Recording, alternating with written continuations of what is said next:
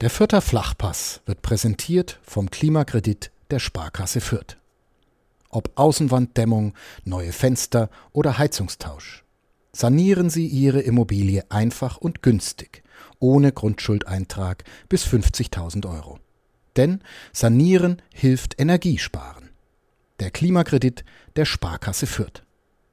Liebe Zuhörerinnen und Zuhörer, herzlich willkommen zu einer neuen Folge Mitmenschen. Für alle, die meine Stimme noch nicht kennen, mein Name ist Isabella Fischer und ich bin Redakteurin im Verlag Nürnberger Presse. Heute bin ich in Erlangen zu Gast bei einem jungen Mann, der aufgrund seiner Leistung etwas geschafft hat, wovon viele Menschen wohl einfach träumen, seitdem sie klein sind, nämlich bei den Paralympischen Spielen teilzunehmen. Das hat er im vergangenen Sommer in Tokio geschafft. Sein Element ist das Wasser und was Schwimmen für ihn bedeutet, darüber unterhalte ich mich heute mit Josia Topf. Mitmenschen. Ein Podcast von nordbayern.de. Mit Menschen, die verändern, bewegen, unterhalten. Hallo Josia. Hallo. Schön, dass du heute im Podcast bist und dass ich heute bei dir zu Hause sein darf. Kannst du mal mit einem Satz beschreiben, was Schwimmen für dich bedeutet? Also Schwimmen bedeutet für mich einfach Freiheit, weil ich viele Sachen im Wasser die ich an Land nicht machen kann, ähm, dort wunderbar ausführen kann. Ich kann mich frei bewegen, ich kann Saltos machen, ich kann tauchen. Also es gibt eigentlich keine Grenzen und das ist das Schöne am Wasser. Deshalb liebe ich das Wasser auch so. Und es ist einfach großartig, wenn man eine ganz neue Freiheit in diesem Wasser dann spüren darf, die einem am Land leider verwehrt bleibt. Da kommen wir später noch dazu. Aber erzähl doch mal, wie bist du denn zum Schwimmen gekommen? Vielleicht die Zuhörerinnen und Zuhörer, die sehen das ja nicht. Wir sind heute bei dir zu Hause und äh, deine Zimmertür ist voller Fotos von vom kleinen Josia bis heute eigentlich. Äh, und die meiste Zeit bist du im Wasser. Wie kam es dazu? Also natürlich, es gibt jetzt die lange Geschichte und es gibt die kurze Geschichte. Ähm, wir haben Zeit. Wir haben Zeit, okay, optimal. Also die lange Geschichte ist, dass mein Papa irgendwann gesagt hat, ich ähm, muss schwimmen lernen, einfach weil er nicht möchte, dass ich dann irgendwann mal ins Wasser falle und nicht weiß, was ich machen muss, machen kann. Und deshalb hat er gesagt, komm Josia, du bist jetzt sechs Jahre alt, ähm, es wird Zeit, ich bringe dir das Schwimmen bei. Und da waren wir auf Mallorca. Mallorca war für uns immer so eine Art Ruheoase, ähm, wo wir einfach als Familie entspannen konnten. Deshalb sind wir da einmal im Jahr hingeflogen. Und in diesem Sommer, als ich sechs Jahre alt war, hat mein Papa beschlossen, es wird Zeit, dass ich schwimmen lerne, also ab ins Wasser. Wir haben es anfangs mit einem Schwimmei versucht, das heißt, da war so ein Ei an mich gebunden, was mich über Wasser gehalten hat. Dann hatte ich irgendwann ein Kissen, ähm, was ich mir um den Nacken gelegt habe. Und so sind wir halt immer Step by Step, immer tiefer, immer mehr und mehr. Und irgendwann konnte ich dann, ja, nennen wir es Schwimmen. Aber auf jeden Fall bin ich nicht mehr untergegangen und ich konnte mich gut über Wasser halten. Und dann im Laufe äh, ja, meiner Schulkarriere beziehungsweise meiner Grundschulkarriere fand ich es blöd, dass alle gesagt haben, wir gehen jetzt in den Verein, wir haben heute ein Spiel gegen Erlangen, wir machen jetzt dies, das, jenes, wir haben heute wieder ein Tennismatch. Und ich konnte halt leider in keins von diesen Vereinen teilnehmen, weil bei Fußball war die Gefahr einfach zu groß, dass mich jemand wegrätscht. Und da ich ja viele Operationen schon hinter mir hatte, konnten wir das nicht riskieren, dass sie dann irgendwas brechen oder ähm, irgendeine andere Verletzungen mir zugefügt werden.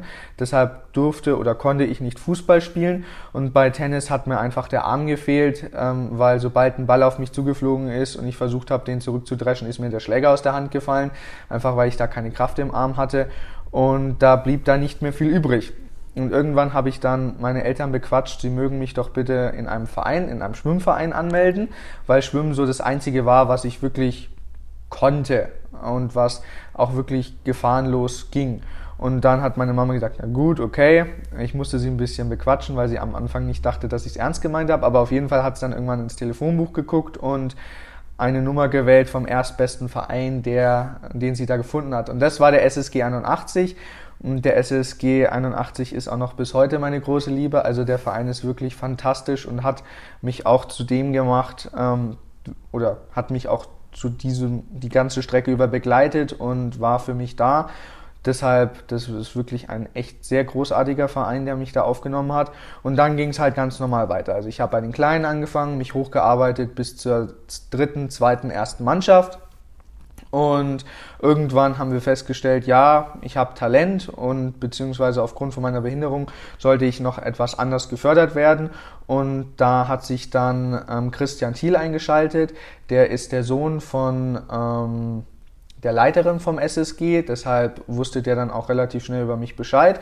Und wir haben dann so gemeinsam verschiedene Sachen probiert und es hat auch funktioniert, weil wir sind jedes Jahr höher gekommen. Also am Anfang war ich nur an Meisterschaften im Verein beteiligt, dann irgendwann bayerische, deutsche, europäische und Weltmeister und jetzt dann schließlich die Paralympics, ähm, der Gipfel meiner bisherigen Karriere.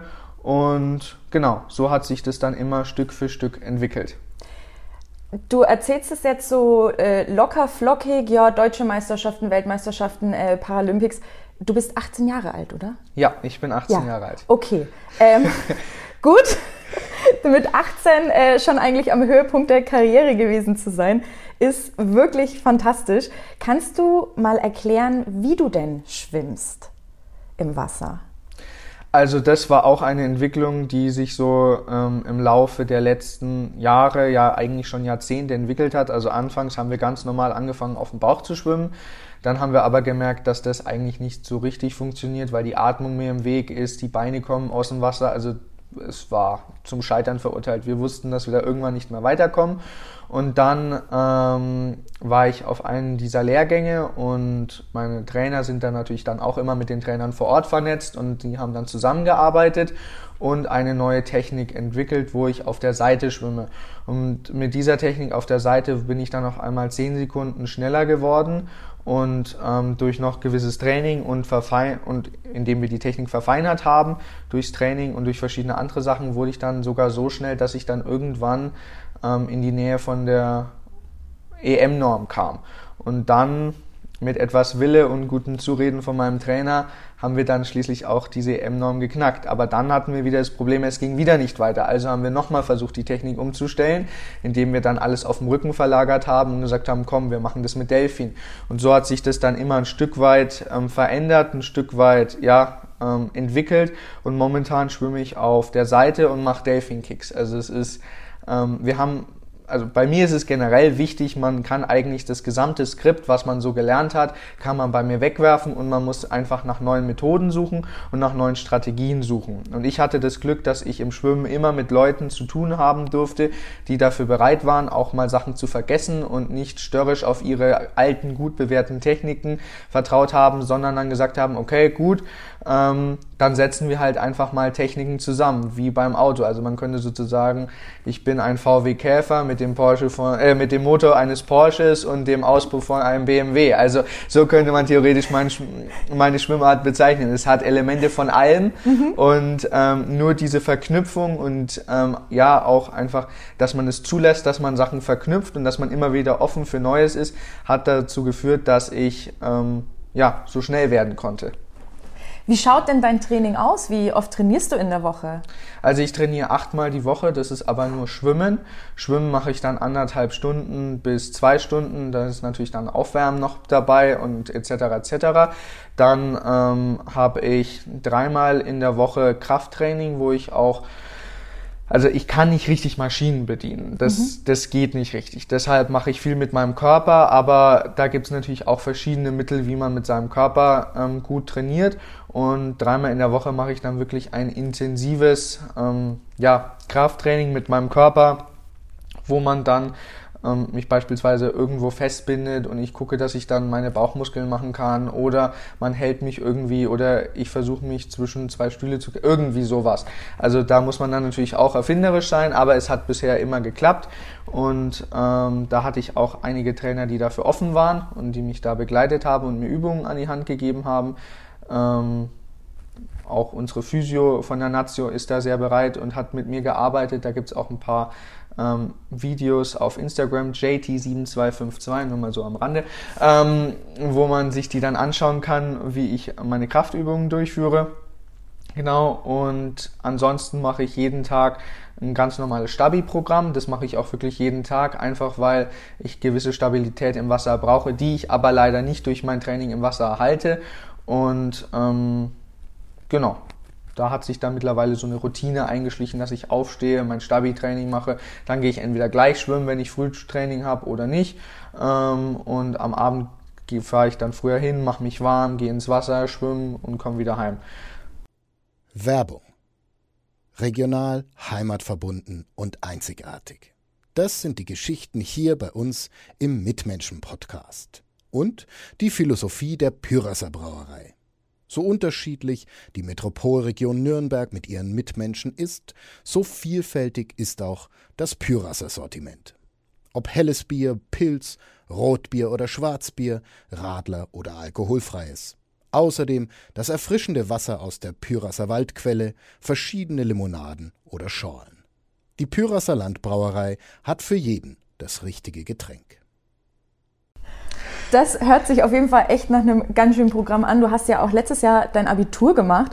Wie hast du das denn alles überhaupt äh, unter einen Hut bekommen?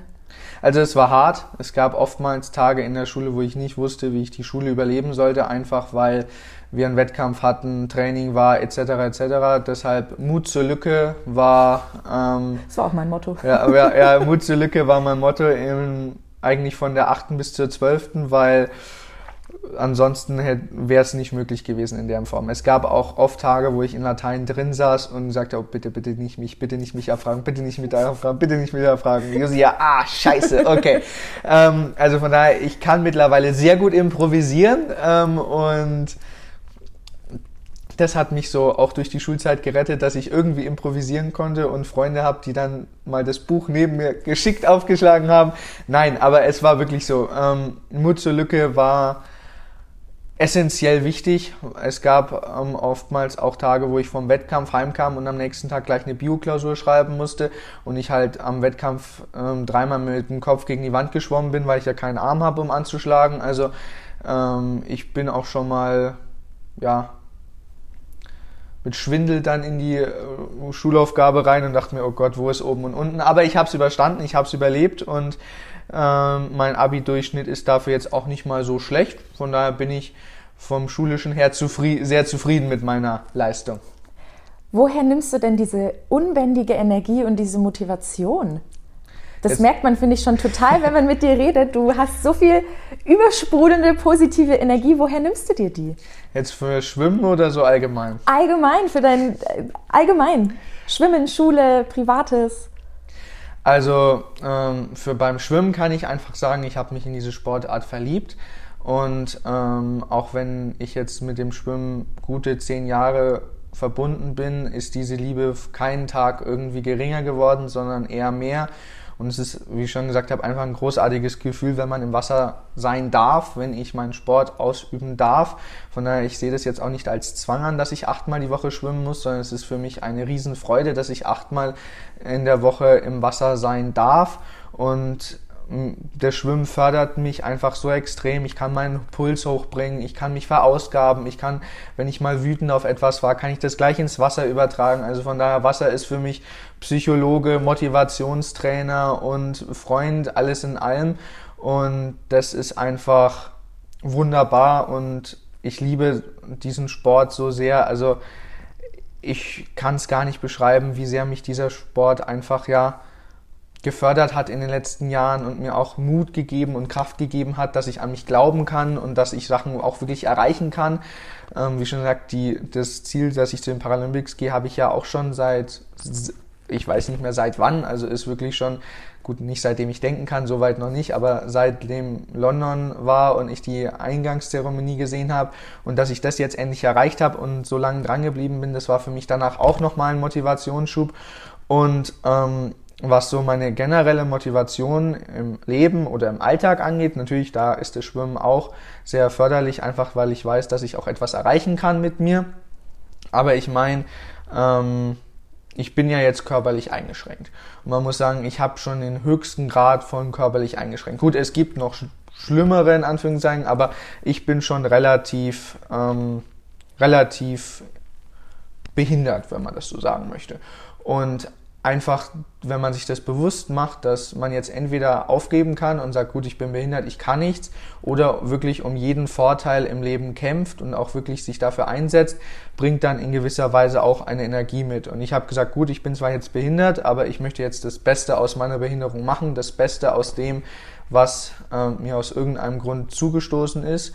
Und deshalb gab es für mich eigentlich nie die Option aufzugeben oder depressiv zu sein oder irgendwie zu sagen, äh, das Leben ist scheiße und unfair, weil ich habe am eigenen Leib erfahren, ja, das Leben kann ziemlich zum Kotzen sein und es kann auch unmissver also man kann auch einfach sagen, das Universum hat sich gegen einen verschworen, natürlich, aber ähm, mit dieser Einstellung kommt man einfach nirgendwo hin und ich werde es nicht ändern können. Also ich werde mein ganzes Leben lang behindert sein. Es gibt vielleicht Möglichkeiten, dass ich über Techniken und über ähm, Technologie wie Handys und so mir ein besseres Leben gestalten kann, als wenn ich jetzt vielleicht in Rom geboren wäre oder zu der Zeit der alten Griechen. Aber diese Lage ist momentan einfach umkehrbar und deshalb habe ich gesagt, aus dem, was ich jetzt habe und aus dem, was ich zur Verfügung habe, und zwar eine Familie, die hinter mir steht, Freunde, die mich unterstützen, einen Sport, den ich liebe und meiner Persönlichkeit, muss ich doch irgendwas machen können. Also es kann ja jetzt nicht sein, dass ich hier rumsitze und Tränen schiebe und heule. Nee, nee, das geht ja nicht, sondern ich muss ja irgendwie mich nehmen und jetzt irgendwie daraus was machen und mein Leben gestalten.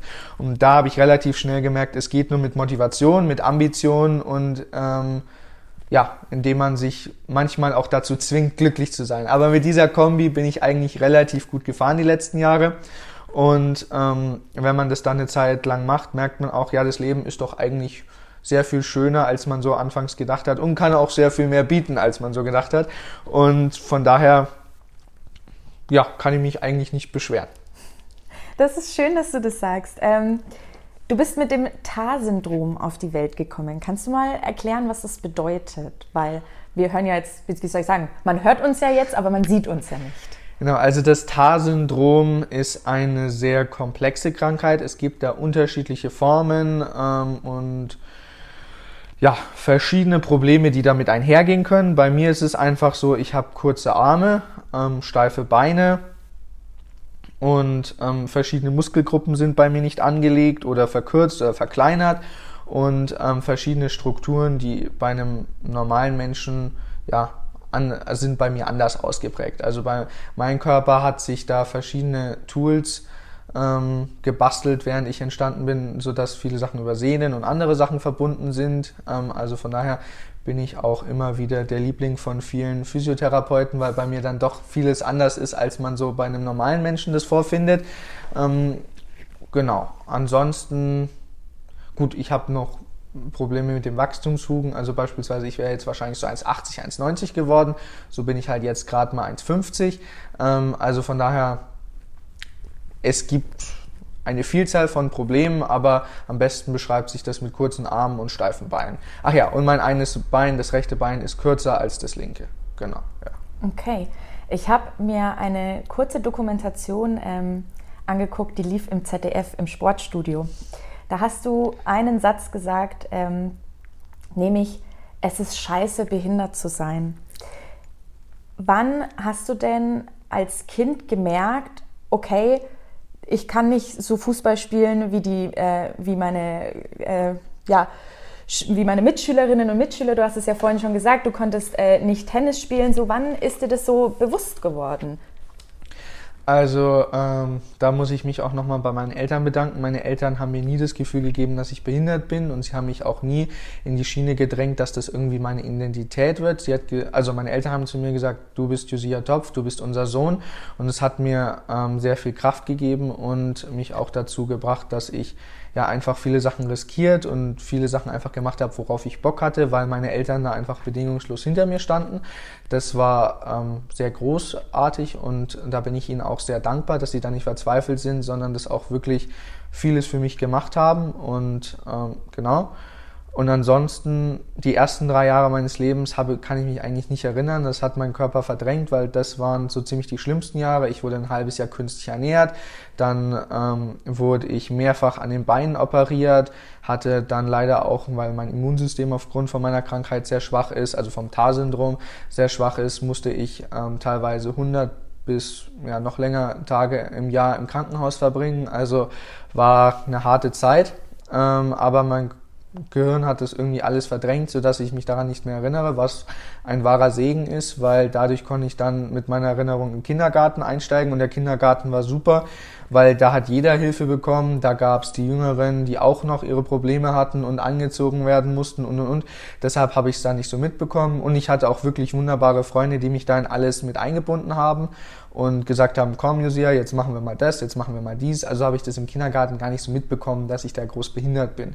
Natürlich irgendwie war was anders, aber Mei, dann saß ich halt mit den Zweijährigen in der Schubkarre und wurde irgendwo hingefahren. Also es war jetzt kein Problem.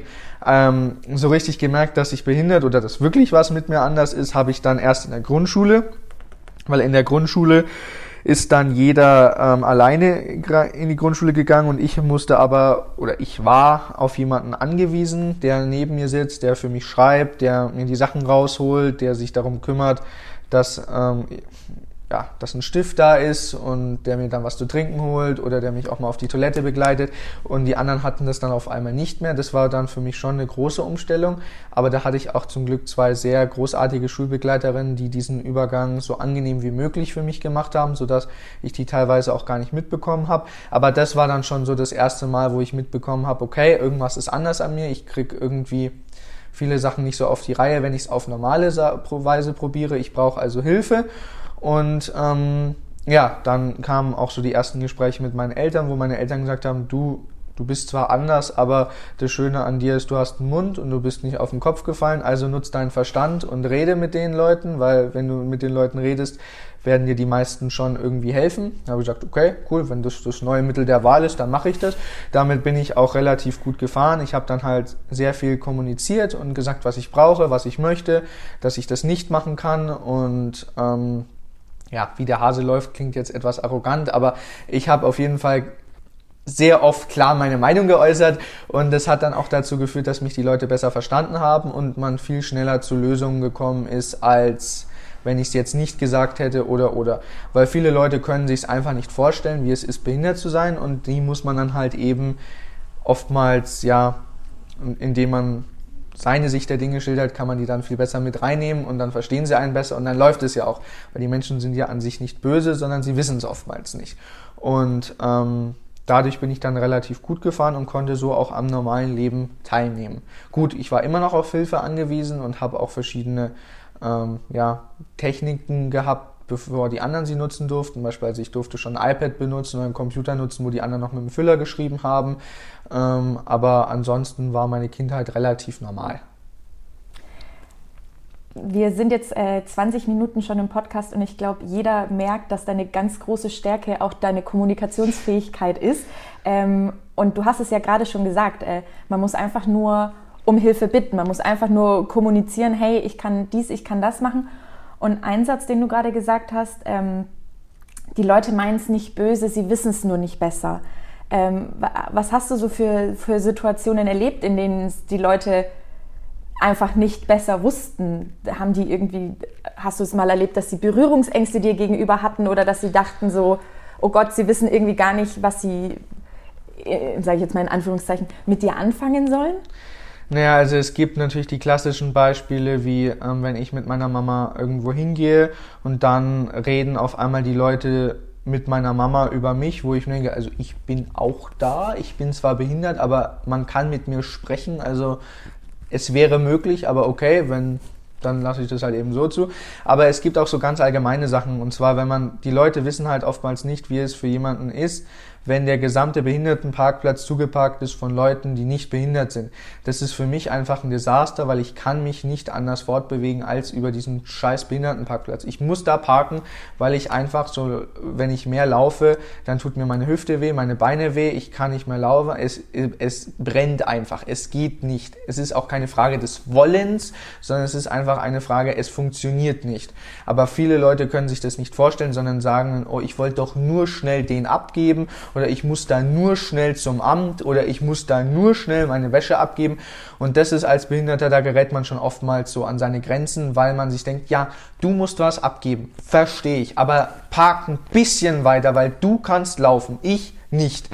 Deshalb habe ich auch gesagt, es ist ziemlich scheiße, behindert zu sein, weil man hat keine Möglichkeit, woanders zu parken und dann länger zu laufen. Man ist darauf angewiesen. Ähm, und zwar, ich kann nicht schwimmen gehen, wenn der Behindertenparkplatz voll ist. Das ist einfach ein Fakt, weil ich kann nirgendwo anders parken, weil wenn ich dann zum Schwimmbad gelaufen bin, kann ich eigentlich auch gleich wieder aufhören, weil dann ist mein ganzer Körper so überhitzt, so überfordert, dass dann gar nichts mehr geht.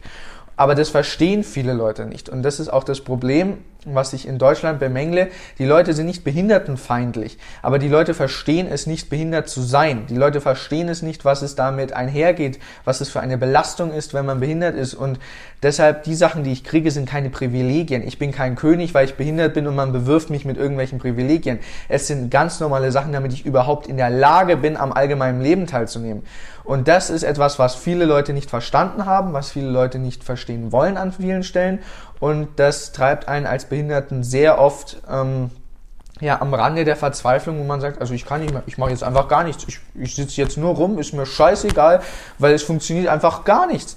Und das ist etwas, ähm, wo man dann an seine Grenzen kommt und wo man sagt, ja gut, er hat es wahrscheinlich einfach nicht verstanden, dass wenn er jetzt hier parkt, es für mich keine Möglichkeit gibt, ähm, am Schwimmen teilzunehmen und er einfach aus Faulheit oder aus Unüberlegtheit gedacht hat, komm, es gibt ja noch irgendwie genügend Parkplätze, ich muss mein Kind abholen, ich parke jetzt einfach hier. Ähm, das sind so Momente, wo man sich als Behinderter oft fragt, oh, was für ein Scheißtag. Ähm, und wo man dann auch einfach dem ausgeliefert ist und wo man sich dann auch danach wirklich ziemlich deprimiert und blöd fühlt, weil man sich denkt, man, hat, man ist halt einfach wehrlos. Ähm, das sind so diese, Be ja, diese Probleme in unserer Gesellschaft, sage ich mal, dass die einzige Art der Behinderung für viele Leute der Rollstuhlfahrer ist und ab dann endet es und ab dann hört es auf. Und da wäre schön, wenn man die Leute vielleicht etwas sensibilisieren könnte für ähm, weil ich bin mir sicher, wenn jemand mal einen Tag im Rollstuhl verbringen muss, wird er nie wieder auf einem Behindertenparkplatz parken, weil er dann weiß, was das für Folgen hat. Ja. Dem ist nichts, dem ist nichts hinzuzufügen. Äh, kommen wir mal wieder zurück zum Schwimmen. Ähm, du hast mir vorhin dein, dein Zimmer gezeigt und man kommt rein und auf der rechten Seite hängen unsagbar viele Medaillen. Äh, hast du die mal gezählt? Weißt du, wie viele es sind? Huh, ich müsste mich jetzt weit aus dem Fenster legen, aber ich glaube, es sind mittlerweile über 30. Aber ich habe es nicht mehr so gezählt. Ich habe es mal zum Spaß gezählt und da waren es so bei 25, 24, aber das ist jetzt auch schon zwei, drei Jahre her. Deshalb, ich müsste jetzt, glaube ich, über 30 sein. Gibt es so eine Medaille, also bedeuten dir eigentlich solche Auszeichnungen was und welche Medaille ist vielleicht so für dich so die wichtigste, sportlich wie persönlich gesehen? Äh, natürlich bedeuten mir die Medaillen was, weil die Medaille zeigt ja, dass ich an dem Tag ähm, wirklich alles gegeben habe und der Beste ähm, war, das ist natürlich, oder zumindest ein Podiumsplatz belegt hat, so muss man sagen, ist ja leider Gottes nicht alles Gold. Ähm, Was glänzt? Äh, ja, aber ähm, von daher stehen diese Medaillen natürlich schon für Meilensteine für mich und auch für Erfolge, die ich erzielt habe. Meine Lieblingsmedaille ist meine allererste Medaille, weil die mich danach ermutigt hat, weiterzumachen. Das war das Zwergelschwimmen im SSG. Also so, ich weiß nicht, 0 bis 8 ungefähr und durfte daran teilnehmen und ähm, ich habe da in meiner Altersklasse gewonnen und das hat mich auch wirklich ermutigt, dass ich gesagt habe, ja, ich kann mithalten, ich kann alles geben und dann natürlich auch die M-Bronzemedaille ist einfach für mich sehr wichtig, weil wir haben das als Team geschafft. Das war keine Einzelleistung, sondern es war eine Teamleistung mit Leuten, die mir sehr viel bedeuten, die ich auch als Kollegen sehr schätze und ähm, das war auch so ein Tag, der ist total verrückt angefangen. Ich wusste nicht, ob ich in die Staffel reingehe, weil ich davor einen Wettkampf habe und mich ziemlich scheiße gefühlt habe. Ich wusste nicht, ob ich schaffe. Aber da haben meine Trainer gesagt, komm, wir glauben an dich, du bist eine Kampfsau. Spätestens, wenn du siehst, dass die an dir vorbeiziehen wollen, wirst du nochmal alles geben. Das habe ich gesagt, okay, gut, ich mach. Und ähm, dann haben wir die Staffel gewonnen. Oder gewonnen ist das Falschwort, wir sind Bronze gewesen, aber das muss man sagen, war an dem Tag auch schon ziemlich unwahrscheinlich, dass wir es geschafft haben. Ähm, es war keine Glückssache, wir haben hart gekämpft und wir haben wirklich das Beste gegeben und waren auch wirklich in der besten Verfassung. Aber ähm, das hat einfach unglaublich viel bedeutet. Deshalb ist das auch einer meiner Lieblinge in meiner Sammlung. Erzähl mal, wie war deine Reise bis zu den Olympischen Spielen? War das schon immer für dich so ein Traum, als du mit dem Schwimmen angefangen hast, dass du gesagt hast, so, ey, einmal bei den äh, Paralympischen Spielen starten, das ist so mein Traum? Also mein Traum war es auf jeden Fall, aber diesen Traum hatte ich sogar schon bevor ich geschwommen bin. Und sobald ich diesen Traum hatte, habe ich mir gedacht, okay, wie kann ich das jetzt verwirklichen? Wie schon gesagt, Fußball schied aus, ähm, Tennisspiel stieß aus und dann habe ich gesagt, okay, schwimmen. Und sobald ich mit dem Schwimmen angefangen habe, war das dann das höchste meiner Ziele und da habe ich, bin ich auch keinen Zentimeter von abgewichen ähm, und habe auch daran geglaubt und gesagt, okay, es wird nicht einfach, aber ich bin bereit, alles dafür zu geben, was es kostet, was ähm, da auf mich zukommt. Und es gab natürlich auch Phasen, wo es extrem stagniert hat, wo ich ähm, auch überlegt habe, ob es wirklich wert ist. Aber am Ende vom Tag habe ich gesagt, nein, ich habe mir jetzt dieses Ziel gesetzt und dieses Ziel werde ich auch erreichen. Ähm, bis zum letzten Atemzug werde ich dafür kämpfen. Und selbst wenn ich mit 60 da antreten muss, ähm, also das war wirklich einer meiner größten Träume und da bin ich jetzt sehr froh, ähm, dass ich den erreicht habe. Aber man hat natürlich auch Blut geleckt. Also sobald man da einmal daran beteiligt war, jetzt reicht natürlich nicht mehr die Teilnahme an den Paralympics, sondern jetzt will man auch eine Medaille. Also von daher es war immer, man hat eine neue Etappe erreicht und dann, nachdem man diese Etappe erreicht hat, hat man gesagt, ach schau, scheiß drauf, ich will mehr, ich will mehr, ich will mehr. Also äh, man kommt dann in so eine Art Flow rein und ich muss sagen, ich weiß, ich habe das jetzt sehr locker flockig erzählt, aber es waren wirklich harte Meilensteine und ich muss dafür auch wirklich ziemlich hart kämpfen, dass ich das alles erreicht habe. Aber irgendwann war ich dann auch in so einer Art ja, Flow. Also irgendwann lief es dann einfach wirklich rund, wirklich gut und ähm, Deshalb kann ich mich an viele Sachen nicht mehr erinnern, weil es einfach im Flow passiert ist. Man ist einfach ähm, mit dem Wasser eins geworden und dann zack, bumm, wieder zwei Sekunden schneller. Zack, bumm, wieder zwei Sekunden schneller. Ah, Mist, hat nicht funktioniert. Neue Technik, nochmal umstellen, nochmal konzentrieren, fokussieren, nochmal alles reingeben. Zack, bumm, drei Sekunden schneller. Ja, wir sind endlich unter 1,10. Und so ging es halt von Jahr zu Jahr, von Saison zu Saison ähm, sodass man eigentlich auch keine Zeit hatte, groß darüber nachzudenken, was ist jetzt eigentlich gerade passiert, was hat man denn jetzt eigentlich erreicht. Meine Eltern haben deshalb auch mal zu mir gesagt, ey Josia, slow down und guck mal, was du jetzt schon alles erreicht hast, weil man einfach irgendwann in diesem Film war und es dann einfach nur noch voll Gaspedal, linke Spuren durchschießen. es war wirklich wie, wie im Flow und ähm, ja, die letzten Jahre waren da wirklich unglaublich und es ist wirklich viel passiert. Ja, nach einem kurzen Location-Wechsel sind wir jetzt auch wieder äh, da wir sind jetzt in deinem Zimmer und du hast auf deinem Bett äh, ein, ist es das Maskottchen von den Olympischen Spielen? Jein, also an sich ist es jetzt ein Maskottchen, aber es ist nicht das Original-Maskottchen. Also es ist der, der Kopf und so ist vom Maskottchen inspiriert, aber der Rest, dieses Sphinx-artige, wurde dann noch dazugefügt. Also es ist sozusagen das Maskottchen etwas verunstaltet, wenn man das so sehen möchte. Aber ich fand es ganz süß und niedlich und dachte mir, ja, komm, als ähm, ja, Souvenir kann man das ja jetzt schon mal mitnehmen. Erzähl mal, wie war es denn für dich in Tokio bei den Olympischen Spielen? Wie, wie bist du da angekommen? Wie, wie kann man sich so ein Leben als, als Athlet da vorstellen? Also ähm, es war schon ziemlich legendär und es ist immer noch eher ein Traum als wirklich, dass es Wirklichkeit geworden ist. Und zwar, man fliegt da so hin, ähm, wird dann auf einmal von Leuten abgeholt, die bringen dann einen durch verschiedene Terminals. Dann gut, jetzt wegen Corona war es nicht so einfach. Das war dann wie Schokoladenessen, weil man dann immer seinen Ausweis, dann den Otscha-Zettel, dann das, dann jenes. Da musste man es an der nächsten Station wieder vorzeigen, wo man sich gedacht hat, ey Leute, ich hab's doch gerade schon vorgezeigt. Aber okay, auf jeden Fall, da waren wir dann eine halbe Stunde mit beschäftigt, bis wir überhaupt die ersten fünf bis zehn Stationen passiert haben. Also ich glaube, wir waren am Flughafen gute zwei Stunden mit Jetlag. Das war dann auch ziemlich witzig. Äh, man ist so erschöpft nach so einem Flug und dann sitzt man da und sagt, okay, gut, wir kommen von Station zu Station, aber war auf jeden Fall auch schon diese Ankunft war legendär und die neuen Leute, wie man da begrüßt wurde, wie sie einem zugewunken haben, also unbeschreiblich.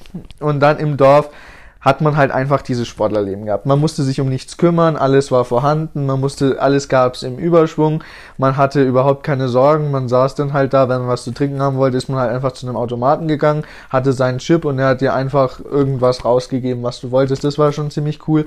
Der Kraftraum war wirklich spektakulär und auch diese gesamte Atmosphäre im Haus war cool und zwar unser Haus wirkte so ein bisschen wie so eine Garage, wo man so ein, oder wie so ein ähm, Tiefgarage, wo man einfach ein paar Zimmer reingemacht hat. Und dieser Look war einfach schon ziemlich cool. Und dann so dieses Gefühl, wer hat wohl hier bei den Olympiade gelebt, wo wir drin waren, dann haben wir in WGs gelebt, also das war dann auch cool, weil man dann gesagt hat, komm, wir machen unser Zimmer zum schönsten WG-Zimmer von allen, dann haben wir Fahnen aufgehängt, dann die Wände noch mit irgendwelchen Farben beschmiert, die man wieder abwaschen kann. Also es war, es war einfach ein ziemlich cooles Gemeinschaftsgefühl, was wir da hatten. Und es hat einfach richtig viel Spaß gemacht, da zu sein.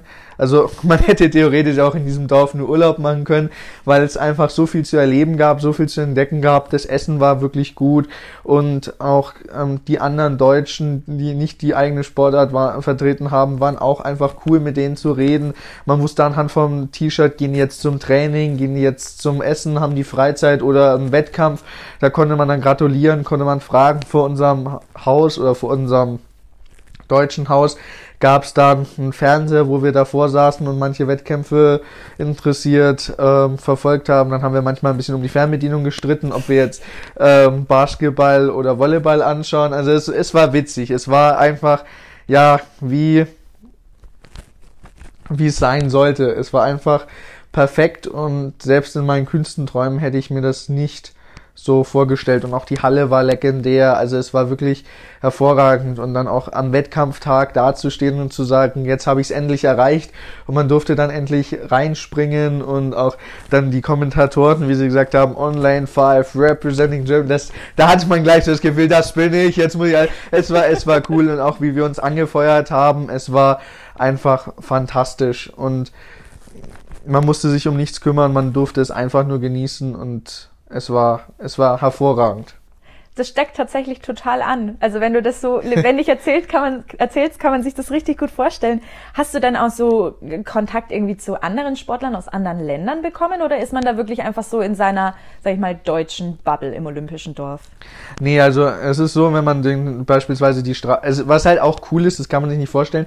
Wir sind in einem Dorf, wo normalerweise Stra also Autos fahren Busse fahren, Leute zur Schule oder zur Arbeit gehen und wir konnten halt einfach, ich bin einfach auf einer Hauptstraße entlang gelaufen. Ich dachte mir ein bisschen, okay, das geht jetzt voll gegen meine deutsche Ader, dass ich hier, ohne mich an irgendwelche Regeln zu halten, an so einem Art Vorfahrtsschild vorbeilaufe und das gegen die Richtung kreuze, aber okay, ist ja niemand da. Ähm, von daher, das war schon ziemlich cool. Und dann kamen von links irgendwie die Radsportler, von rechts kamen die äh, Leute mit ihrem Rolli angeschossen. Dann auf einmal sind zwei Blinde haben sich verirrt, wo man dann helfen durfte. Also es war cool, es war ähm, wirklich spannend, aber Corona hat, was diesen Kontakt, diese Kontaktaufnahme angeht, ziemlich viel zerstört weil die Länder haben eingetrichtert bekommen, ihr schleppt uns zwei nix an, gell, ne? Mhm. Deshalb, da waren die sehr zurückhaltend. Ich habe mit einem Amerikaner allerdings Kontakt schließen dürfen. Das war eine riesengroße Ehre, weil man einfach da mit einem neuen Land zu tun hatte und der mich schon kannte. Also ich bin in Amerika bekannt. Also das war schon, das war, also das, das muss ich sagen, war schon eins der Highlights, dass jemand zu mir kommt und sagt, du bist doch Josia Top.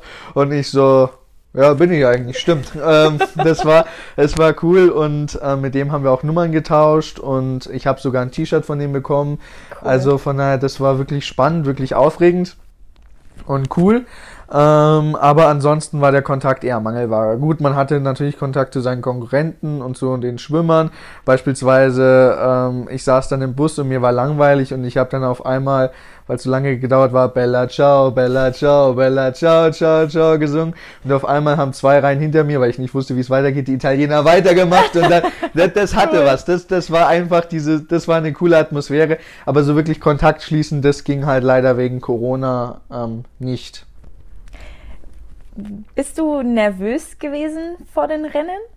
Oh ja, also ich war nervös wie nichts. Wir haben wirklich die Beine geschlottert. Ich habe teilweise überlegt, ob ich wieder wegrennen soll. Also es war, es war schon ähm, von dem her eine ziemliche Belastung, weil also jeder Wettkampf ist spannend, jeder Wettkampf ist aufregend und bei jedem Wettkampf möchte man das Beste geben und hat Angst, wenn man nicht das Beste geben kann. Aber irgendwie die Paralympics da nicht liefern zu können aus irgendeinem Grund, das ist hart für einen Sportler. Und das ist nicht nur ein Tief, sondern es ist ein ziemlich hohes, ziemlich tiefes Tief. Und man kann da zwar schon wieder rauskommen, aber ich habe einfach gehofft, dass es gut läuft. Und ich hatte auch wirklich Glück in Anführungszeichen, weil ich wurde zwei Tage vor meinem Wettkampf gestoppt und habe im Training schon eine Bestzeit auf meiner Strecke, die dann, die ich dann geschwommen bin, geschwommen. Von daher wusste ich, okay, ich kann's, ich muss es nur noch abrufen.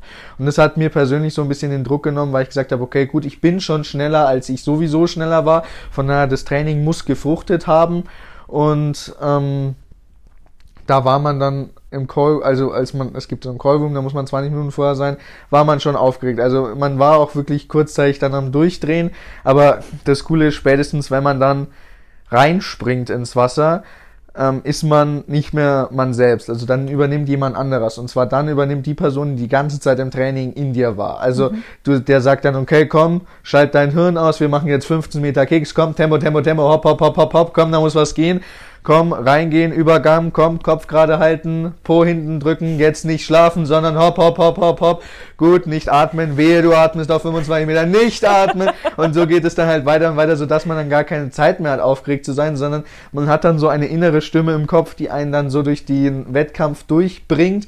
Und alles, was man gelernt hat, wendet man an, von daher muss man auch wirklich im Training alles geben und sich wirklich voll konzentrieren, weil nur so kann dann die Stimme im Wettkampf wirklich Ratschläge geben, die auch Sinn machen und wo man dann auch sich wirklich auf seinen Instinkt verlassen kann, dass dieser Instinkt einen dann durchbringt. Also, ähm, weil allein würde man verzweifeln, aber irgendwie mit diesem Instinkt zusammen schafft man es dann, dass man sagt, okay, gut, jetzt sind wir hier an der Marke, du weißt, was das bedeutet, wir haben jetzt noch so und so viele Meter, nicht atmen, nicht atmen, komm, hopp, hopp, hopp, jetzt geben wir mal ein bisschen Gas. Also von daher, man, und beispielsweise, was ich auch mache, ich provoziere mich beispielsweise während des Wettkampfs selber auch gern, okay. ähm, sodass ich dann gehe, ach, halt doch die Klappe, du blöde Stimme, dann gibt man nochmal richtig Gas. Also von daher, da hat jeder so seine eigenen Tools und ähm, ich liebe den Wettkampf, ich liebe die Herausforderung, von daher ist, bin ich dann vorher immer maximal aufgeregt, aber sobald dann ähm, die erste Haarspitze des Wasser berührt, denke ich mir, ach komm, jetzt sind wir ja schon hier, jetzt gehen wir mal alles und ähm, das ist dann auch wirklich befreiend, weil man sich dann einfach auf die Sachen verlassen kann, die man im Training gelernt hat. Wie liefen dann die Rennen für dich? Also zeitlich liefen die Rennen ziemlich fantastisch. Ich hatte allerdings ein Problem und zwar, wir wussten nicht, wie gut meine Konkurrenten sind und wir wussten auch nicht, wie gut ich abliefern kann. Mhm. Deshalb bin ich in den Vorläufen immer maximal reingegangen und hatte dann oftmals nicht mehr so viel Kraft im Finale, um das zu verbessern. Das war ärgerlich. Das wollen wir jetzt dann ähm, bei der WM in Madeira und in den nächsten ähm, Wettkämpfen verbessern dass das besser geht, dass ich da besser mich unter Kontrolle habe, dass ich mich besser einschätzen kann diesbezüglich. Aber von den Zeiten her war ich mega zufrieden. Also ich hatte vier Monate vorher einen Wettkampf und da habe ich mich fünf Sekunden teilweise gesteigert oder noch mehr. Also das war wirklich fantastisch. Auch auf Rennen, wo ich lange Zeit jetzt eine Durststrecke hatte und wo wir lange Zeit wussten, das können eng werden, konnte ich Erfolge erzielen und war wirklich auch gut unterwegs. Also von der Zeiten, zeitlich waren wir sehr zufrieden mit meinem Rennen. 50 Freistil war ich sehr unzufrieden. Da habe ich mich leider ein bisschen provozieren lassen. Da habe ich nicht auf mich selbst gehört, sondern gedacht, jetzt muss ich irgendwas ausprobieren, jetzt muss ich nochmal atmen, um die Kraft zusammenreißen. Aber dabei hätte ich einfach nur mein Ding machen müssen. Das war schade, weil ich glaube, dass ich an die 45 rankommen kann und dass es auch eine 45 dasteht. So stand dann halt nur eine 46,4 da. Das war ärgerlich, ja. Aber ähm, ich bin überzeugt, dass ich das in den nächsten Wettkämpfen besser machen kann, besser machen werde. Von daher ähm, ja, eins von vier Rennen passiert und war ja jetzt auch nicht wirklich schlecht. Das auf gar keinen Fall. Ähm, aber wie gehst du denn mit, ich möchte das jetzt gar nicht Rückschlag nennen, um Gottes Willen, aber wie gehst du denn damit um, wenn es jetzt mal nicht so lief, wie, die, wie du es dir vorgestellt hast? Also das Tolle ist, ähm, ich habe, ähm, wie schon gesagt, meine Eltern, die mich da auffangen und halt auch meine Trainer. Ähm, das ist dann halt ziemlich cool. Die sagen, also man muss sich das jetzt, also der Sport ist jetzt nicht so, dass man immer einen peppelt und sagt, ach komm, das macht nichts, da bring mal durch, sondern man kommt dann halt rein und jetzt sagen sie halt, heul nicht, geh ins Wasser, schwimmen, mach's besser. Also das ist dann mehr so eine Art von, anstatt, oh Gott, oh Gott, das ging nicht, sondern das ist dann einfach, ähm, man muss da schnell wieder rauskommen. Und mhm. die Trainer geben dir da auch nicht viel Zeit, das zu verarbeiten, sondern sie sagen jetzt, komm, hast genug geheult, geh nein, gib dein Bestes. Ähm, das Einzige, was dagegen hilft, ist, dass wir trainieren ähm, von daher hat man gar nicht so viel Zeit und auch Möglichkeiten, sich da groß zu beschweren, weil jeder, der, wo man sich beschweren könnte, sagt, heul nicht, mach's besser. Von daher ähm, ist es, was solche Rückschläge angeht, oftmals so, dass man da schnell wieder drüber kommt, weil die Trainer dann einen wieder motivieren, gleich gleich wieder reinzugehen. Und ansonsten gibt es natürlich auch Tage, wo man mal sagt, scheiße, aber dann ähm, rede ich darüber mit meinen Eltern und äh, die bauen mich wieder auf oder ich fahre zu einem Freund, telefoniere mit einem Freund oder ähm, ja, ähm, sagt dann an einem Samstag, scheiße, ich muss heute doch mal wieder feiern gehen und halt irgendwie solche Sachen machen. Also da gibt es Ventile, wie man ähm, da wieder drüber kommt. Und am Ende vom Tag muss man sagen, es war die Leistung des eigenen Körpers und wenn der Körper aufgrund irgendeiner Sache nicht alles geben konnte, dann muss man es akzeptieren, muss man die Fehlerquelle finden und dann kann man weitermachen. Was scheiße ist, wenn man irgendwie gefühlter geschlafen hat oder was verpasst hat oder dumme Fehler gemacht hat. Aber auch da weiß man, es war ein dummer Fehler, den kann man beim nächsten Mal wieder ausbügeln. Und das ist das Schöne, es gibt zum Glück immer ein nächstes Mal. Zumindest ich bin 18, deshalb bei mir gibt es immer ein nächstes Mal. ähm, und das ist bei mir deshalb ähm, cool. Und ansonsten, ich habe, wie schon gesagt, so viel erlebt. Ich kann jetzt mittlerweile auch auf einen guten Erfahrungsschatz zurückgreifen, wo ich sage, okay, ja, es gibt auch mal Phasen, wo es nicht so läuft, aber da muss man dann halt auch durch. Das stimmt, da muss man einfach durch. Ähm, die Paralympics finden ja immer nach den Olympischen Spielen statt, finden medial aber immer gar nicht so die große Aufmerksamkeit. Wie ist es für dich? Fühlt man sich da als, als paralympischer Sportler so ein bisschen weniger wertgeschätzt oder wie, wie ist es so, wie fühlst du dich da so? Also wie schon gesagt, ich mache es ja nicht ähm, aus Grund, dass ich irgendwie medial groß werden möchte oder dass ich irgendwie sage, oh ja geil, nochmal ein Feuerler. Nein, deshalb mache ich es nicht. Ich mache es aus dem Liebe zum Sport, deshalb auch wenn mir niemand zuschauen würde, würde ich ähm, schwimmen und es geil finden, weil ich einfach den Sport super finde. Aber es, es hinterlässt einen Nachgeschmack, ja. Also mhm. es ist ähm, traurig, wenn man sich Sachen anguckt, wo man sagt, okay, ja, ihr habt es zu 100% verdient und ihr verdient auch die mediale Aufmerksamkeit, aber wir haben mindestens genau das Gleiche gemacht oder haben genau das Gleiche erreicht und ich will jetzt nicht sagen, dass wir schwerer haben, aber ich meine, als Behinderter hat man schon relativ schwer im Leben und wenn man sich dann entscheidet, nochmal einen Schritt weiter zu gehen und Profisportler zu werden, dann finde ich, verdient es auch nochmal eine andere Art von Anerkennung als ein normaler Sportler, ohne das jetzt gar nicht wertend zu sagen, aber das dazu stehe ich ein und das ist auch meine Überzeugung. Aber ähm, ich habe jetzt auch keine Idee, wie man das verbessern kann. Die Medien machen das, was halt am meisten Einschaltquote bringt. Und wenn die Paralympics nicht genügend Einschaltquoten bringen, verstehe ich das auch, wenn man es wieder abschaltet. Ich fand es dieses Jahr gut, dass man äh, uns mehr Aufmerksamkeit gegeben hat. Das hat man auch gemerkt. Man hat auch gemerkt, als wir am Flughafen sind, wurden wir erkannt, wurden gefragt. Und ähm, war witzig, war cool, dass es da mal wieder mehr Aufmerksamkeit gibt. Generell finde ich schön, wenn man das noch ein bisschen mehr ausarbeitet und es mehr, ähm, ja, einfach mehr übertragen wird und man nicht irgendwie durchs Darknet sich dann fünf Leuten irgendwie was kaufen muss, damit man irgendeinen komischen Link kriegt, um dann auf einer Webseite, wo man nicht weiß, ob man gehackt wird, dann sich den Lauf anschauen kann.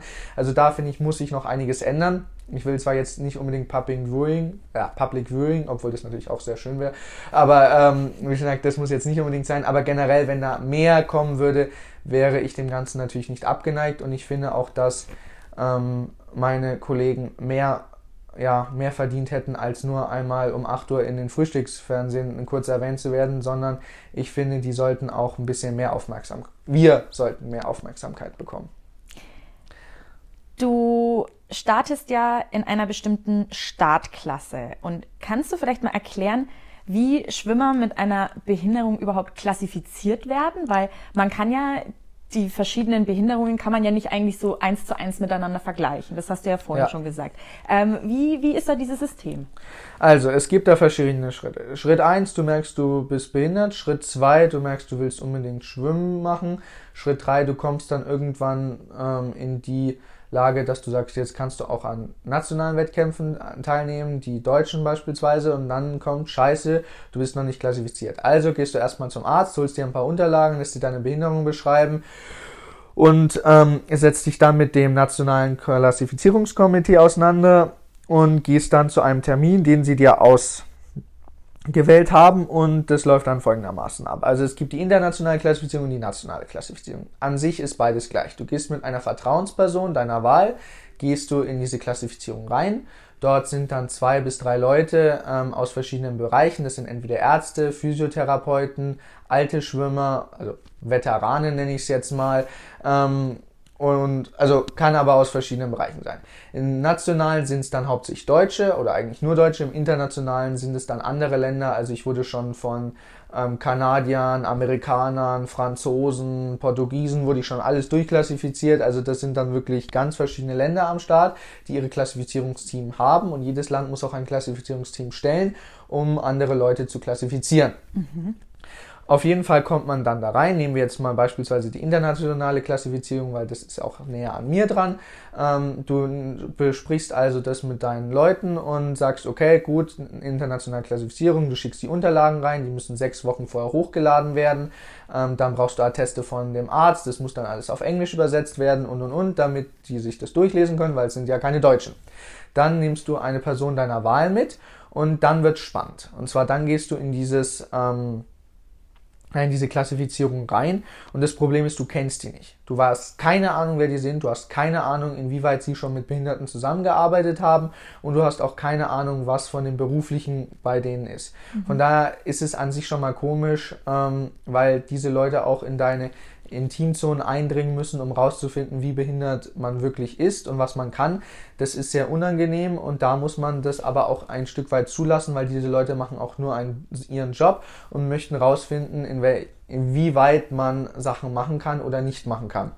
Das Problem ist, diese Leute begleiten dich nicht deinen ganzen Tag, sondern begleiten dich nur für eine Stunde. Und in dieser mhm. Stunde kann sehr viel passieren. Und sehr viele Sachen können ähm, auf die Klassifizierer anders wirken, als sie anders sind. Von daher ist es dann immer, ja, eine sehr angespannte Situation auf beiden Seiten, weil die Klassifizierer müssen in deinen Intimbereich eindringen, was sie auch nicht unbedingt wollen. Mhm. Sie müssen gucken, dass du sie nicht verarscht, was auch sehr unangenehm ist. Und gleichzeitig müssen sie dann aber auch respektieren, ähm, wo es nicht weitergeht. Von daher ist es ein sehr, sehr schwieriger Balanceakt auf Seiten der Klassifizierer. Ich hingegen muss zulassen, dass sie in meinen Intimbereich eindringen, was auch schon sehr schwierig für mich ist, weil als Behinderter fassen die Leute dann auf einmal Stellen an, wo man selber nicht hinkommt. Also mein Oberschenkel kann ich nicht berühren. Wenn da mhm. auf einmal eine Hand hinkommt, ist es unangenehm oder ich habe auch eingezwickte Nerven. Wenn da jemand hinlangt, tut es einfach weh. Von daher ist es dann auch für mich eine stressige Situation. Vor allem, wenn dann die Klassifizierer auf einmal sagen, dass ich das könnte, obwohl ich das gar nicht kann. Und da muss man damit halt drüber reden und darüber diskutieren. Und das ist sehr schwierig. Ja. Und deshalb hat man dann auch eine Person des Vertrauens da, die dann äh, mit denen kommuniziert und sagt, du, das geht wirklich nicht. Guck dir nochmal die Unterlagen an. Hier sind die Unterlagen. Schau nochmal hier, schau nochmal das. Und von daher ist es eine sehr angespannte Situation, weil die Klassifizierer müssen gucken, kann er es wirklich nicht, weil er es nicht kann, oder kann er es nicht, weil er es nicht machen kann und uns reinlegen möchte und in eine mhm. bessere Startklasse kommen möchte. Von daher ist es für beide Parteien eine sehr schwierige Situation. Dann prinzipiell lässt sich aber sagen, ist die Klassifizierung in zwei Teile eingeteilt. Einmal das Medical und einmal das Technical Assessment. Beim Medical Assessment dehnen sie mich durch, gucken, wie weit kann ich meine Füße bewegen, wie weit sind meine Arme funktionsfähig, etc. etc. Beim ähm, Technical werde ich ins Wasser geworfen und sie gucken, wie sich das dann im Wasser äußert, meine Behinderung. Und es ist relativ schwierig, ähm, da herauszufinden, inwieweit ähm, die Person das jetzt nicht kann oder kann, weil beispielsweise auch bei den Nichtbehinderten merkt man manchmal, oh, da kann ich die Hand doch nicht so bewegen, ähm, weil irgendwas mal war an meiner Hand ein Skiunfall, deshalb ist man nicht unbedingt behindert, aber da geht es manchmal nicht. Von daher ist es oftmals so, dass man den Leuten das dann erklären muss und dann einfach hoffen muss, dass sie es einem glauben. Aber gleichzeitig ist es auch am Sportler, dass er transparent ist, weil es gehört sich einfach nicht, da nicht transparent zu sein. Aber wie schon gesagt, es ist schwierig. Es ist eine sehr schwierige Situation und man ist dann auch immer froh, wenn es vorbei ist, weil ähm, es ist ein bisschen ein Hin und Her und ähm, es kann auch plötzlich während der Klassifizierung vollkommen umschwenken, was man nicht kommen hat sehen und da muss man auch wieder darauf reagieren und gucken, wie man die gesamte Situation entschärft. Und das ist oftmals als Athlet sehr schwierig, aber auch als Klassifizierer ja. schwierig herauszufinden, inwieweit man da jetzt noch weiter gehen kann oder inwieweit das jetzt schon ausreicht. Von daher braucht man als Klassifizierer auch eine sehr gute Menschenkenntnis und ein sehr großes Feingefühl, um da die richtige Balance zu finden. Oh, das hört sich super kompliziert an, tatsächlich. Ähm, in welcher Startklasse bist denn du und fühlst du dich da sozusagen richtig ein? Hört sich total blöd an, aber einkategorisiert? Also gibt es da überhaupt irgendwie so eine, so eine Fairness? Also es gibt, es wird nie 100% fair sein, weil man wird, also es wird immer Leute geben, die am oberen Rand deiner Klasse sind und es wird immer Leute geben, die am unteren Rand deiner Klasse sind. Ja. Das Tolle ist, jeder hat seine unterschiedlichen Stärken. Beispielsweise ich bin auf 50 Meter einfach brutal stark, weil wir das jetzt die letzten Jahre perfektioniert haben und ähm, ich auch eine wirkliche gute Geschwindigkeit habe, um alles zu geben. Dafür kacke ich halt auf Langstrecke ab, nicht weil wir es nicht trainiert haben, sondern einfach weil das von meiner Behinderung nicht so passt generell ähm, falsch einklassifiziert ist immer oder einkategorisiert ist immer ein sehr hartes Wort, ähm, weil es wird nie 100% fair sein. Das okay. muss man sich einfach, ja, also es wird fairer werden, aber es ist nie 100% fair. Und ich muss sagen, meines Erachtens nach ähm, sehe ich mich momentan, ähm, ja, in der falschen Kategorie. Äh, einfach aus dem Grund, dass ich momentan hauptsächlich gegen Leute schwimme, die ihre Arme einsetzen können oder mhm. ziemlich gut ihre Arme einsetzen können. Und man sagt im Schwimmen 80% Arme, 20% ist Beine. Das heißt, ich muss mit 20% Beinen, die mir auch nicht 100% zur Verfügung stehen, gegen ach, fast 80% Arm ankämpfen und da hast du keine Chance. Also 50 Meter sieht bei mir immer so leicht aus, aber das ist nur, weil ähm, bei mir in der Klasse brauchen die eine gewisse Zeit, um ihre Geschwindigkeit zu haben, aber sobald die ihre Geschwindigkeit haben und halten, bin ich weg. Also da habe ich keine Chance. Von daher sehe ich meine Einstufung momentan als kritisch an und meines Erachtens nach würde ich in ein, die andere Kategorie besser reinpassen. Aus dem Grund, da auch viele Leute da auf ihr, also stärker Armeinschränkungen haben, sodass man das mit meinen Beineinschränkungen, Hüfteinschränkungen vergleichen könnte und ähm, dann teilweise auch nur ihre Beine einsetzen können, sodass ich das als ähm, ja, fairer sehen würde. Man muss aber sagen, ich bin äh, sicherlich an der Grenze. Von daher ähm, wird es immer schwierig sein, mich einzustufen. Aber soweit ich das momentan beurteilen kann von meinen Konkurrenten, die in der S3 sind, passe ich nicht in die S3, sondern sollte ich eher sollte ich in der S2 schwimmen. Das ist natürlich jetzt auch wieder Ansichtssache und man kann sich darüber den ganzen Tag streiten, aber das ist meine persönliche Ansicht und aus diesem Grund ähm, sind wir dann auch gegen dieses Urteil vorgegangen und ähm, haben es auch erreicht, dass ich dieses Jahr nochmal neu eingestuft werde. Ob ich dann in diese Stufe komme, ist jetzt nochmal dahingestellt. Wie schon gesagt, es kann viel passieren während so einer Klassifizierung.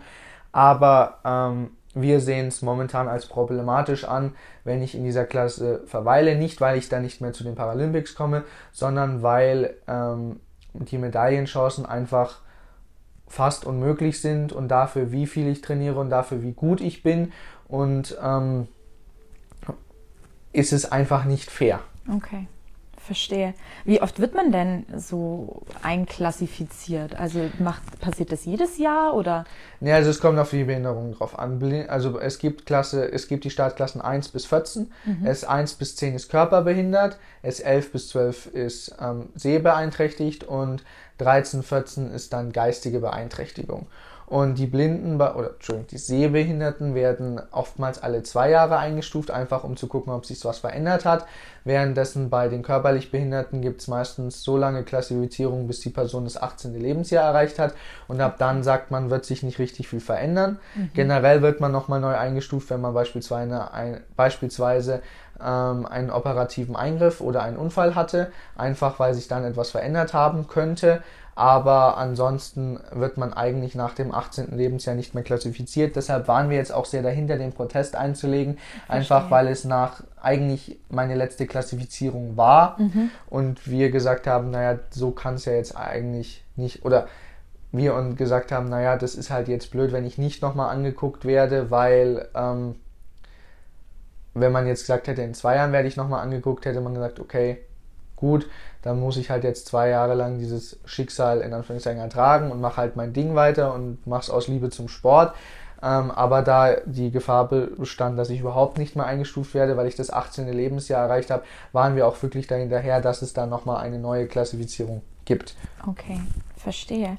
Beziehungsweise wir waren auch so dahinterher, weil bei der letzten Klassifizierung viele Dinge vorgefallen sind, die ähm, aus meiner Sicht und auch von dem her, wie ich es geschildert habe, einfach so nicht gehen konnte und es einfach, es war nicht mehr unfair, sondern es war wirklich sehr daneben. Also es war, da wurden teilweise Sachen gemacht, wo man gesagt hat, okay, ich lasse euch in meine Privatsphäre rein, aber wenn ihr die dann so missbraucht und mich so behandelt, dann ähm, hinterlässt es auch Spuren. Also ich bin jetzt immer noch von der Klassifizierung, ähm, das merke ich auch emotional immer noch durch und auch wenn ich daran denke, kriege ich immer noch Magenschmerzen, weil es einfach ja eine Demütigung war, also auf, in verschiedenen Aspekten, weil als Behinderter muss man jeden Tag dieses Los in gewisser Weise ertragen und man muss sich immer wieder motivieren, schon allein am normalen Leben teilzunehmen. Und wenn dann auf einmal eine fremde Person meint, man wäre nicht so behindert, wie man sagt, dass man ist, ist das schon eine ja ein Angriff auf ja. die Persönlichkeit und auch so auf sein Leben, weil man sagt, ich verzichte mein Leben lang auf Sachen und jetzt kommt auf einmal jemand, der mich gerade mal zehn Minuten kennt und meint, es wäre anders. Das ist frech und ähm, irgendwo auch respektlos. Respektlos, genau. Und von ja. daher war es mir auch wichtig, dass ich da nochmal neu eingestuft werde, einfach damit diese Respektlosigkeit nicht das Letzte ist, was bei dieser Klassifizierung stehen bleibt, sondern dass es nochmal eine faire und respektvolle neue Klassifizierung gibt. Was dann dabei rauskommt, das sei dahingestellt. Ähm, wie schon gesagt, ich bin am unteren Rand der S3 und am oberen Rand der S2. Von daher wird es immer Streitigkeiten geben und es wird immer Punkte geben, über die man diskutieren kann und diskutieren wird. Aber das war ähm, nicht mehr in Ordnung. Ja. Ja, dann drücke ich dir die Daumen, dass, das, dass sich da vielleicht echt noch was, was ändert. Ähm, was machst du denn gerne in deiner Freizeit, wenn du mal nicht schwimmst? Also man muss sagen, das Schwimmen zieht, also nimmt schon sehr viel Zeit in Anspruch, von daher gibt es da dann nicht mehr so viele Möglichkeiten. Aber ich, ich ähm, spiele sehr gerne Wii, deshalb ich ähm, lade dann Freunde ein, wir gehen Wii spielen oder spielen hier Wii oder ich gehe zu ihnen und wir spielen ähm, Wii oder irgendwie Nintendo Switch. Da gibt es ja auch mittlerweile Spiele, die ich gut spielen kann. Ähm, solche Sachen machen wir oder ich gehe auch gern einfach mal mit Freunden weg. Ähm, das ist zwar dann meistens Samstag, weil ich am Sonntag frei habe, aber ich gehe auch gern mal mit meinen Freunden feiern, was trinken, das Leben genießen, ähm, Spaß haben. Und das ist so, was ich dann oft in meiner Freizeit mache. Oder ich gehe auch mit den Leuten von meinem Verein essen macht da irgendwelche Ausflüge mit oder oder oder. Also da gibt es eine Vielzahl von Varianten, die ich so mache in meiner Freizeit. Am liebsten treffe ich Freunde oder gehe zu meinen Großeltern und mache solche Sachen. Einfach irgendwas, wo man Kontakt mit Menschen hat. Beispielsweise meine Großeltern haben mir, als ich sechs Jahre alt war, einen Hund gekauft. Der lebt allerdings bei meinen Großeltern, weil das ist Awenger Wilde und ähm, wir haben hier leider auch keinen Garten und so, deshalb ist sie da besser aufgehoben. Aber ich trainiere sie dann halt, wenn ich da bin und es ist einfach ein cooles Gefühl, wenn man mit dem Hund eine Runde rausgeht. Man merkt, dass der Hund auf einen hört und man da auch eine Vertrauensbasis aufbaut. Von daher liebe ich das einfach mit meinem Hund Zeit zu verbringen. Ich liebe es mit meinen Freunden Zeit zu verbringen, zu lachen, was zu trinken, auch mal einen Überdurst zu trinken und das Leben zu genießen, zu entspannen. Ja, ich bin jung irgendwie. Ja, ja. ich kenn's, ich kenn's. Ja, das Highlight. No judgment from my side. das Highlight des Sportlers muss man ja irgendwo dann auch mal, mal auskosten. Also naja, ähm, muss ich sagen, bin ich von dieser Seite ja wirklich sehr zufrieden und ähm, ja, ich kann sagen, ich habe eine Menge Spaß. Also es ist, es das cool. merkt man. Du hast ja jetzt auch ein Riesenstück Selbstständigkeit gewonnen mit deinem Auto. Was bedeutet das denn für dich, dass du jetzt einfach ins Auto steigst und allein zum Training fahren kannst? Also mein Auto bedeutet mir wirklich sehr, sehr viel und ähm, das ist auch ein wirkliches Schmuckstück. Also das ist kein Auto mehr, das ist schon ein Kunstwerk, muss man sagen. Und es ist einfach cool, Freunde abzuholen, dann nach Forchheim zu brettern. Ähm, und dann irgendwas dort zu unternehmen oder einfach mal zum Training zu fahren. Es ist ein Riesenstück Freiheit. Ähm, ich kann mich da nochmal neu verwirklichen, hat mir auch nochmal neues Selbstbewusstsein gegeben, einfach weil ich jetzt ein Stück weit alleine viele Sachen machen kann. Ich bin zwar immer noch auf Hilfe angewiesen, aber ich kann jetzt zu dieser Hilfe fahren. Also ich muss jetzt nicht mehr zu dieser Hilfe gefahren werden und diese Hilfe muss auch nicht unbedingt zu mir kommen, sondern ich kann jetzt dorthin kommen und das bedeutet einfach alles für mich. Das ist ein Riesenstück Freiheit, ein Riesenstück ja, Unabhängigkeit, was ich damit bekommen habe und ähm, es macht einfach Spaß, mit seinem eigenen Auto fortzufahren und dann ähm, über die Straße zu gehen und ohne zu schauen einfach zu klicken und man hört so, wie das Auto zugeht. Es, es, es ist einfach wunderbar. Es ist cool, es ist cool. Wie wurde denn das Auto umgebaut? Also wie fährst du denn das Auto? Also ähm, wir haben eine Firma gefunden, die heißt Paravan, die ist in Baden-Württemberg angesiedelt, die machen das professionell und jetzt auch nicht seit gestern, sondern schon seit ein paar Jahrzehnten und die haben sich darauf spezialisiert. Und ähm, ich habe zwei Joystick links und rechts. Links ähm, lenke ich, indem ich den Joystick nach links oder rechts bewege. Dann dreht sich vor mir das Lenkrad, sodass ich auch sehe, in welchem Winkel ich fahre mhm. äh, und in welchem Winkel sich die Räder bewegen. Und ich habe rechts einen Joystick mit Gas und Bremse. Indem ich den ähm, Joystick nach vorne drücke, bremse ich. Indem ich ihn nach hinten ziehe, gebe ich Gas. Und ähm, der Rest, also alles, was man so bedienen muss, wie Tempo, also wie beispielsweise Radio, Sitzheizung, Klima, Scheibenwischer etc. etc., das mache ich alles über Stimme. Ah, okay. Das hört sich ja echt auch richtig gut an. Ja, ja. Jeder, der mitfährt, sagt, er will auch so eine Sprachsteuerung. Ja. Das, das ist witzig. Das glaube ich. Aber warten wir noch ein paar Jahre, dann wird wahrscheinlich das autonome Fahren, da sagt man wahrscheinlich dann einfach so, äh, starten, los. Und oh. dann läuft es wahrscheinlich. Obwohl ich muss sagen, ich habe nichts gegen autonomes Fahren. Das ist sicherlich hilfreich, aber ich muss sagen, so dieses, diesen Joystick in der Hand zu haben und selber über das Auto zu herrschen, ist nochmal besser, finde ich. Ich schalte dann auch richtig ab, wenn ich Auto fahre. Also wenn ich Auto fahre, bin ich nur auf die Straße und auf mich konzentriert und auf meine Umgebung. Und ähm, ich liebe es einfach dann, äh, beispielsweise, ich habe so gegen Ende Sommer meine Ausbildung gemacht. Ähm, Ausbildung ist das falsche Wort, aber meine Fahrpraxis gemacht und dann bin ich einfach viel Landweg gefahren, weil man ja auch über Felder, also Felder muss man nicht fahren, aber wie sagt man dazu, man muss es gibt äh, Stadtfahrten genau, und, ja, und Landfahrten. Landfahrten, genau, ne? Landfahrten. Ja. Ähm, und dann fährt man so um 9 Uhr, die Sonne geht so langsam auf und alles blüht und alles strahlt.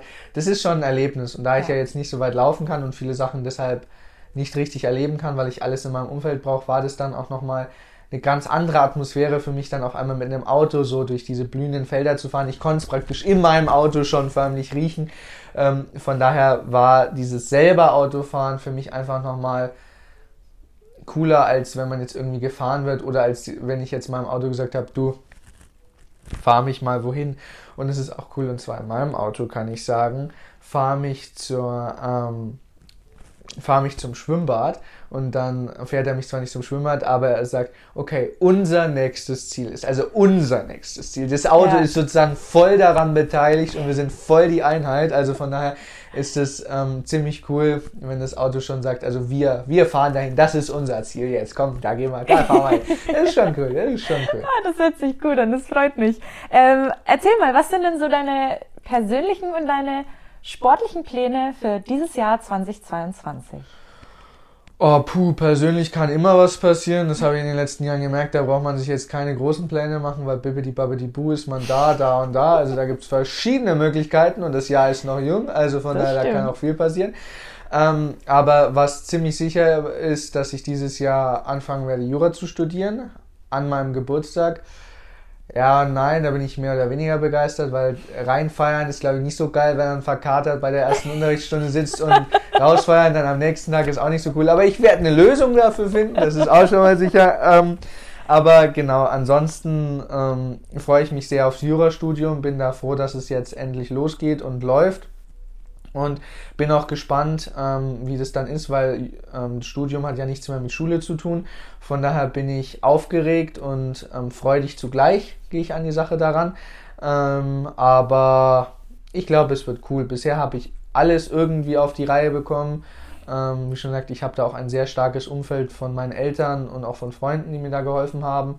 Ähm, was ein bisschen fremd ist, ich hatte immer einen meiner Kumpels dabei, sei es Kindergarten, Grundschule, Gymnasium und jetzt gehe ich so das erste Mal alleine dahin. Von daher, ja, bin ich gespannt, aber ich habe die Hoffnung, dass ich relativ schnell da ankomme und auf den Mund gefallen bin ich ja auch nicht. Also von daher sollte das irgendwie klappen. Aber es wird spannend. Es wird auf jeden Fall spannend und da freue ich mich schon drauf, auf dieses neue Kapitel. Sportmäßig ist momentan geplant ähm, die WM in Madeira. Da müssen wir jetzt einfach gucken, wie das mit der Klassifizierung läuft. Das ist jetzt so das Hauptding. Da liegt momentan unser Hauptfokus drauf. Und ansonsten trainiere ich, habe Spaß am Leben und ähm, schaue, dass ich die WM in Madeira gut wuppe und nochmal mit neuen Bestzeiten nach Hause komme. Ich würde sagen, das ist ein äh, fantastisches Schlusswort. Vielen lieben Dank, Josia, dass du dir heute die Zeit genommen hast und dass du so von deiner ja, überbordenden Energie mir ein Stückchen abgegeben hast. Ich wünsche dir alles, alles Gute, viel, viel Erfolg. Wir werden es auf jeden Fall weiter ähm, beobachten und dann, wann ist die nächste Olympiade? In drei Jahren? Nee, in zwei Jahren In zwei Jahren tatsächlich. schon. und zwar in Paris. In Paris. In Paris, Dann würde ich ja. sagen, äh, sehen wir dich in Paris, oder? Das hoffen wir doch mal sehr, ne? Mehr bei uns im Netz auf nordbayern.de